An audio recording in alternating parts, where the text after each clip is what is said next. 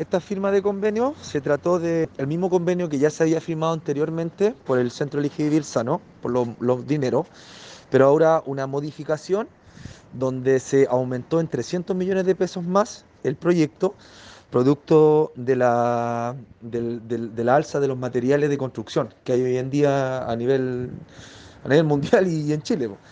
Entonces, eh, esta reestructuración del convenio Elige Sano eh, viene a aumentar el monto, como te decía, para seguir con los mismos estándares de, de calidad en cuanto a los materiales con los cuales se va a construir el centro Vivir Sano.